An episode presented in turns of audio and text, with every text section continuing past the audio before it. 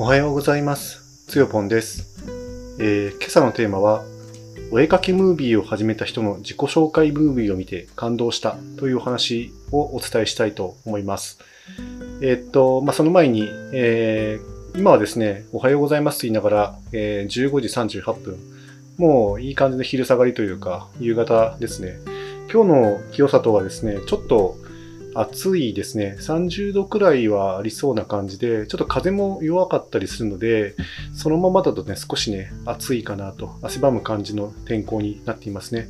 でも、あの、雲はね、なんか入道雲みたいな感じですごくね、あの、青い空と白い雲のね、コントラストがはっきりとした、まあ、まさに夏本番のね、えー天候になってまして、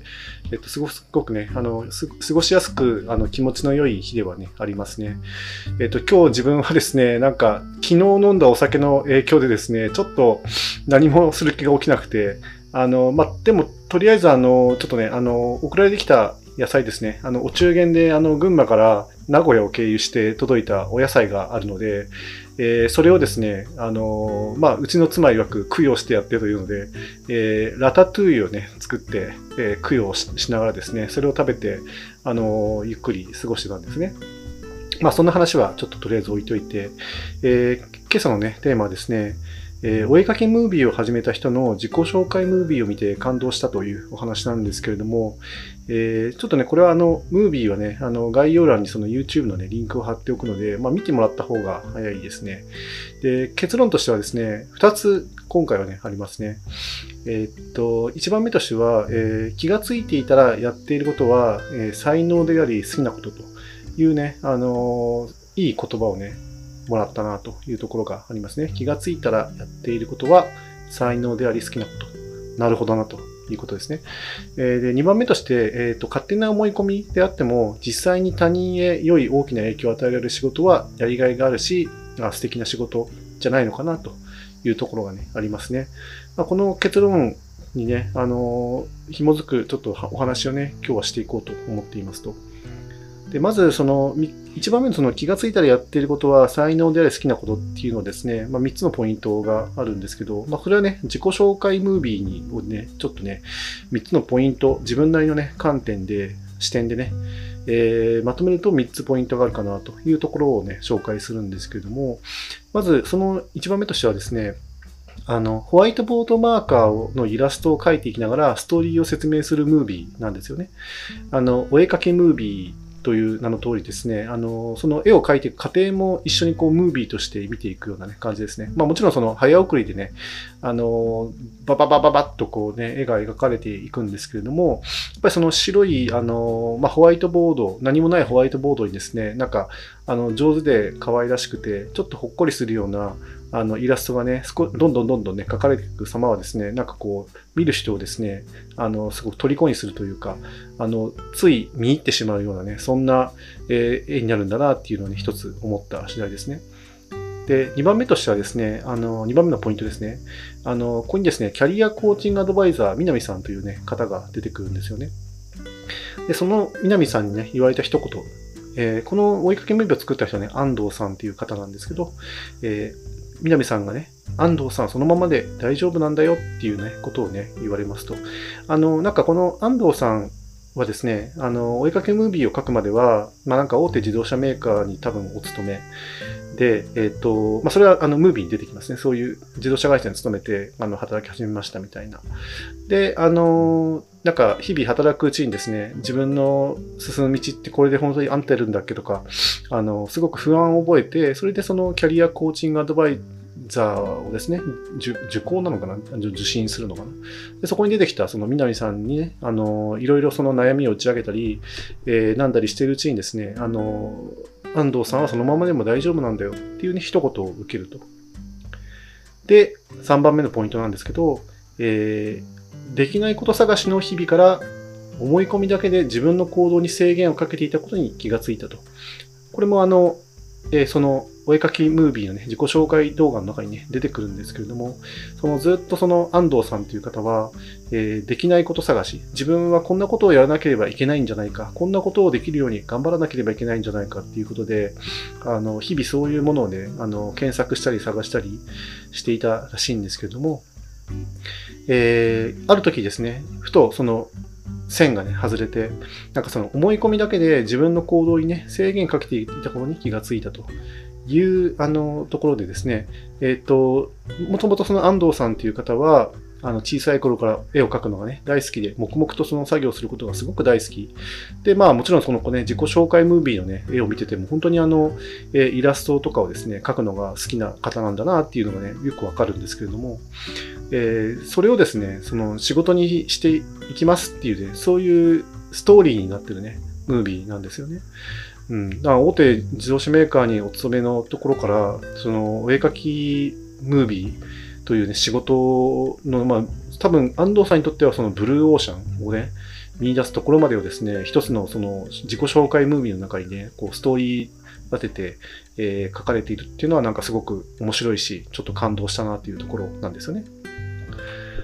で、えー、っと、ここでですね、その南さんのアドバイスっていうのがですね、中にあのもうちょっとね、出てくるので、これもすごくね、いいことを言ってるので、もう少しね、紹介したいんですけれども、あの、その安藤さんはだいそのまま大丈夫なんだよの前にですね、南さんはですね、3つのアドバイスをしています。えー、1つ目がですね、他人の物差しで自分を測らないことというもあのアドバイスですね。他人の物差しで自分を測らないこと。2番目が、自分の物差しで他人を測らないこと。まあ、さっきの逆バージョンですね。自分の物差しで他人を測らないこと。で3番目は、まあ、それの結論になりますね。じゃあどうするのかっていうと、自分の物差しで測るのは自分であると。自分の物差しで測るものは自分ですよと。いうこの3つのね、アドバイス。まあ、3つ、まあ1つのアドバイスという感じですけどね、最後の結論が非常に大事ですね。自分の物差しで測るものは自分であると。で、自分の物差しだから他人を測っちゃいけないし、他人の物差しで自分を測っちゃいけないと。まあ、ここがですね、その、やっぱり、あの、多分、この安藤さんだけじゃなくて、いろいろな人にですね、当てはまる、その大事な、あの、自分の自己評価をするときのね、えー、一つのルールというか、前提条件になるのかなと思ってね、自分はすごくこのアドバイスにね、関心を受けたんですよね。で、もう一つね、あの、まあ、ムービーの中でもね、あの、ここでちょっと、あの、言われたことで、あの、ようやくそれの重要性に気がついたということで、その南さんのアドバイスその2なんですけれども、えー、本当は安藤さんは頑張らなくてもいいんだけどね、そのままで大丈夫なんだよっていうね、この一言ですね。あの、安藤さんは、まあ、その、自分のキャリアに不安を感じて、できないことをできるようになるために頑張らなきゃっていうことで、いろいろその頑張ろうとしていた。先にそのキャリアコーチングアドバイザーの南さんからその、そのままで大丈夫なんだよ。で最初その言葉をね、えー、聞いてもピンとこなかったみたいで、しばらくそのできないこと探しを続けていたんだけれども、ある時、あの、自己肯定感という言葉に出会って、その言葉自体が何だろうと思って探して、そしたらその、えー、そのストーリーの中で、まあ、気がついたらやっていることっていうのが、えー、才能であり好きなことであると。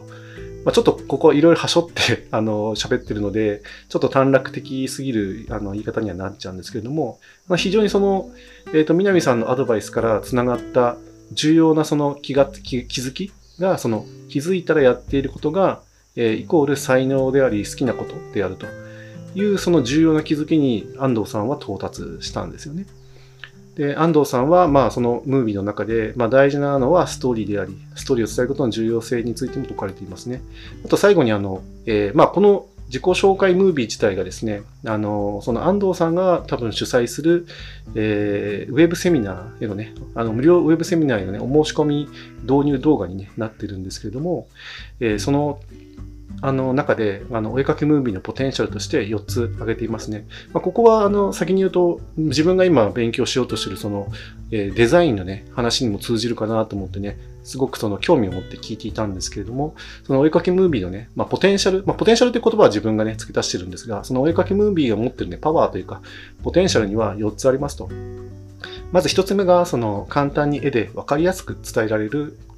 のが、まあ、お絵かきムービーであると。それから優しく伝わるということ。それから心に響くということ。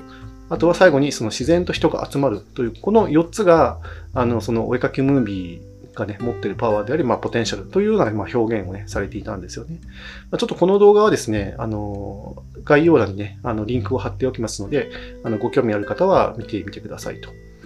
で、話はね、ここで終わるかと思いきやですね、実はそうじゃないんですよね。